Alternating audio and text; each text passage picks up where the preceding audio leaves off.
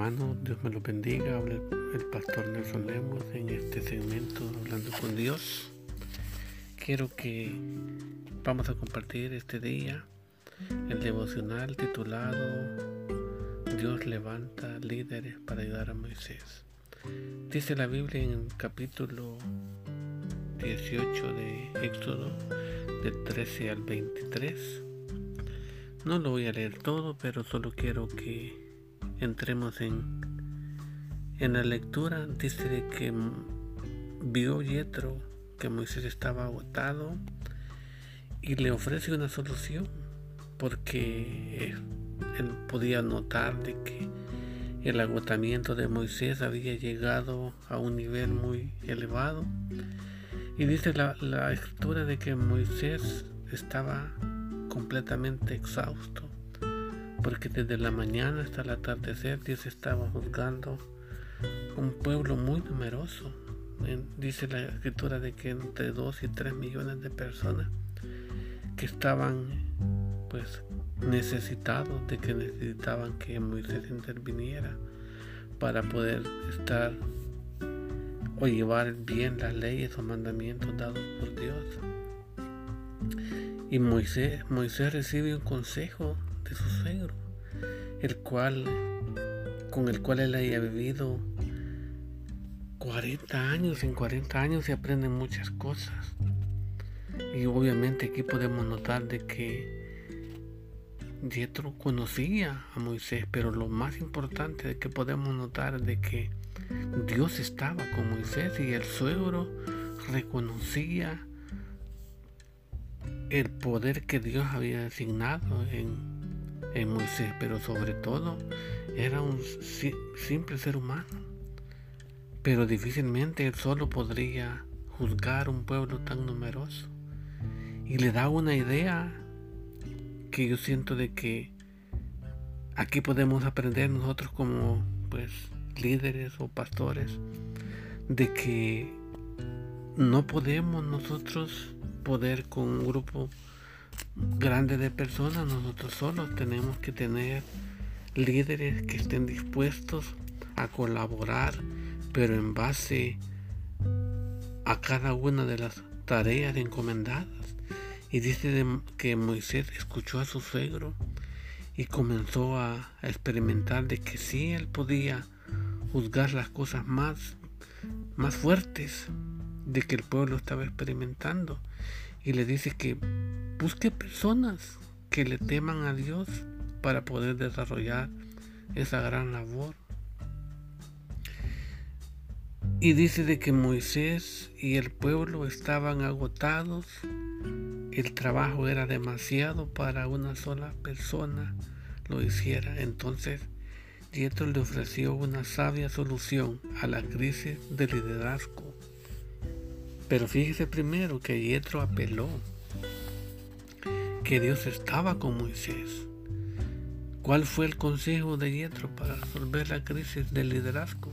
Primero, Moisés sería el representante ante Dios y el principal maestro del pueblo.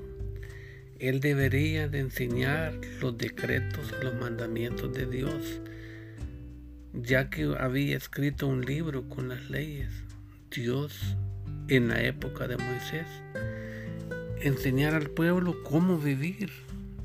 Es bien difícil enseñarle a todo un pueblo tan numeroso cómo vivir. Pero si él escogía hombres sabios y entendidos que se dejaran enseñar para poder hacer su labor o ayudarle a Moisés en la labor que en la gran tarea que Dios le había encomendado. Enseñar a las personas su deber ante Dios y los hombres. Segundo, Moisés elegiría hombres devotos y capaces para que fungieran como sus oficiales. Fíjese que las cualidades de los jueces que serían elegidos, hombres que fueran capaces de decir que tuvieran la habilidad natural de juzgar las diferencias entre una persona y otra hombres que temieran a Dios, hombres de confianza, es decir, hombres en los que se pudiera confiar, hombres que odiaran la falsedad y la avaricia. Tercero, Moisés se encargaría de los casos más importantes y difíciles. Los jueces se encargarían de las disputas más sencillas. Cuarto, Moisés realizaría la, organización siguiendo solo los mandamientos de Dios. Observe la humildad de Jethro. Él sabía que nadie le haría caso a su idea, al menos que Dios la aprobara.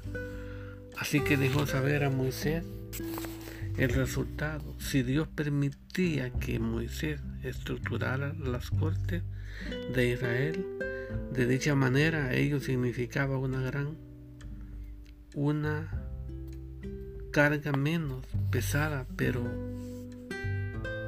menos presión y obvio que paz natural. Todo la sabiduría del liderazgo de Moisés, el escudo, su suegro. Otro pasaje nos dice que en ese momento Moisés verdaderamente estableció una democracia. Le dio a conocer la idea al pueblo y le dejó a elegir a aquellos que fungieran como jueces. Jueces se encargaron de los problemas entre las personas, excepto los casos más difíciles. Los casos más difíciles eran llevados ante Moisés, entonces Yetro regresó a casa. La tarea de Yetro fue de que solo llevarle una solución a un gran problema. Y dice que haciendo eso, él se regresa a su casa. Seguidamente dice de que hubo una reestructuración en el pueblo de Dios y podemos ver de que reestructurar la organización justo como hizo Moisés, es, estructurar la carga de trabajo en unidades más pequeñas, justo como lo hizo Moisés, delegar más y más trabajo a otros, justo como lo hizo Moisés, conseguir más y más trabajadores, justo como lo hizo Moisés. Pedir a las personas que ayuden a encontrar trabajadores aptos, devotos, justo como lo hizo Moisés. Pedir a Dios que solucione el problema, justo como lo hizo Moisés. Pedir a Dios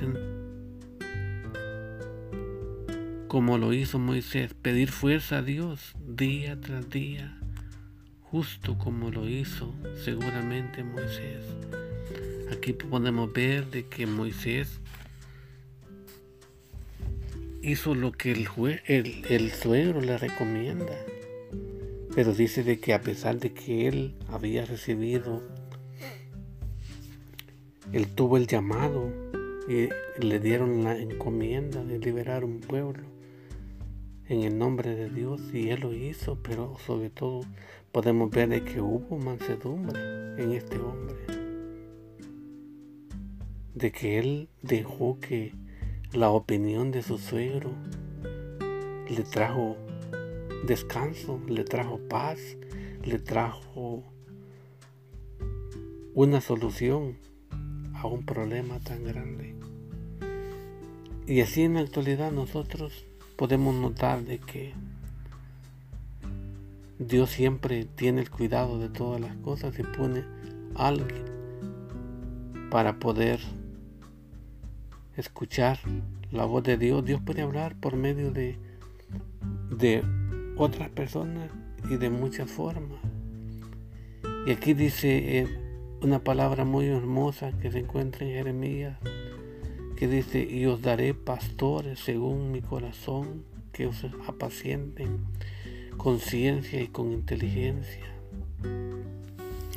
Entonces dijo a sus discípulos, a la verdad, la mies es mucha, mas los obreros muy pocos.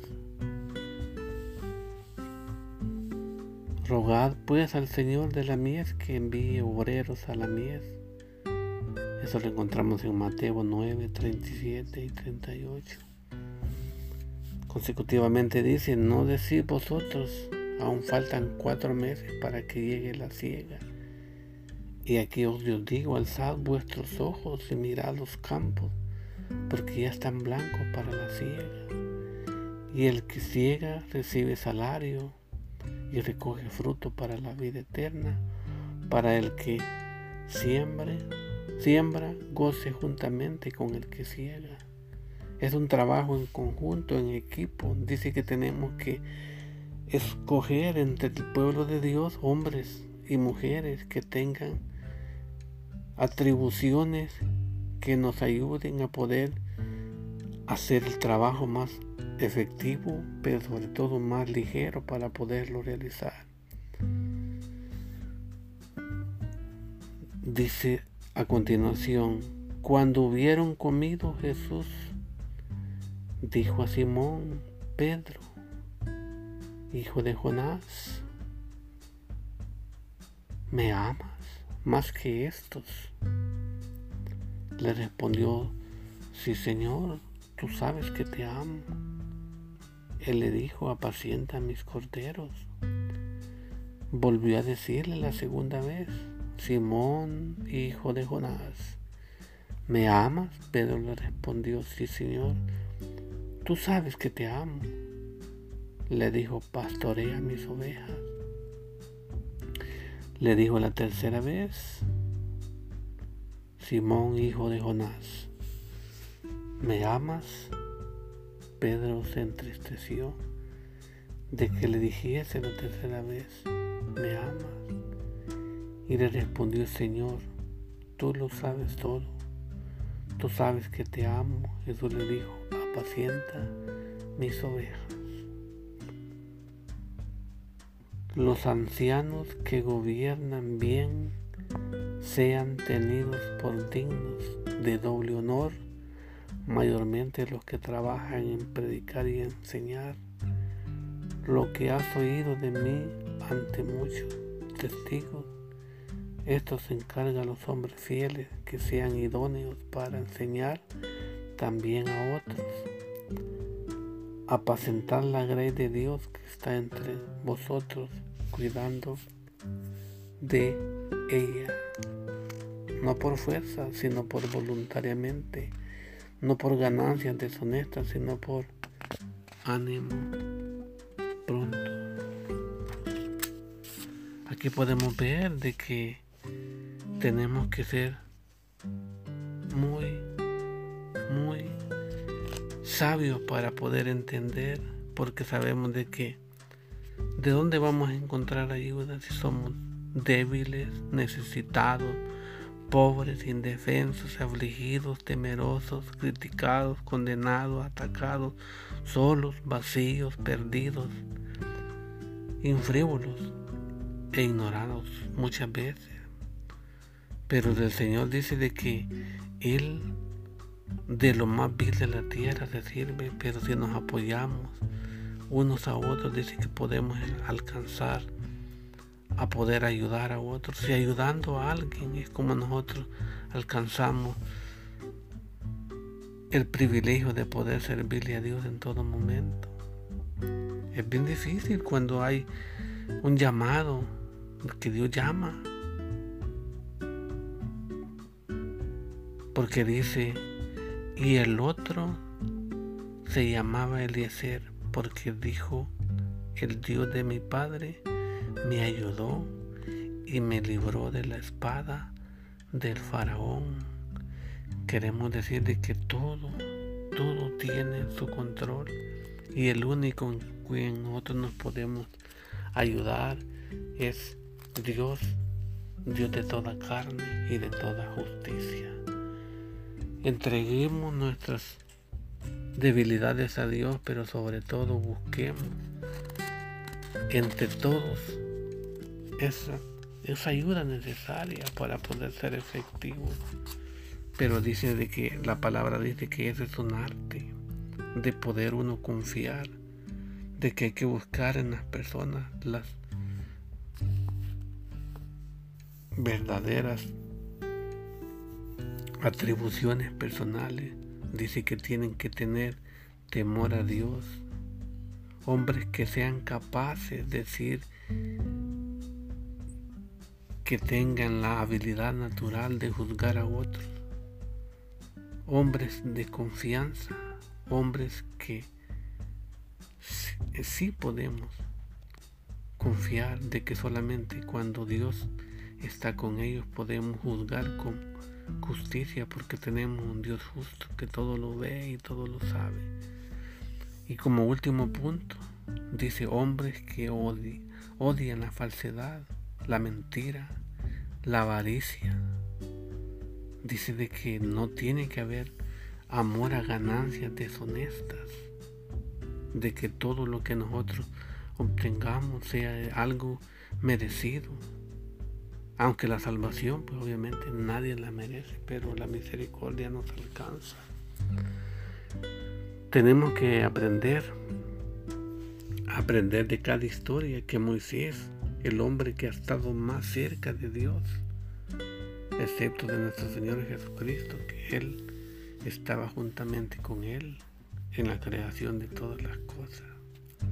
Estimado hermano, yo espero de que en esta breve devocional tú puedas entender o aprender de que cuando hay un pueblo muy numeroso, que sea pequeño, porque dice que habían grupos de mil, de cien, de cincuenta y de diez, ya dos personas cuesta que se pongan de acuerdo para que lleven un solo camino. Y dicen que nuestro camino es solo uno. Y ese camino es Cristo Jesús, al cual nosotros hemos conocido. Y Él nos invita día con día que, que vayamos a donde Él nos llama, que nosotros lo sigamos y que hagamos la voluntad de Dios. Pero nos ofrece un gran premio, un gran galardón, que es la salvación y la vida eterna que solamente Él ofrece. Yo te doy gracias por este tiempo que te tomaste en escuchar este breve devocional. Espero que sea de bendición para tu vida y que aprendas de que siempre Dios va a poner ayuda cerca de ti para que puedas hacer tu tarea más fácil. Que Dios te bendiga y nos escuchamos a la próxima.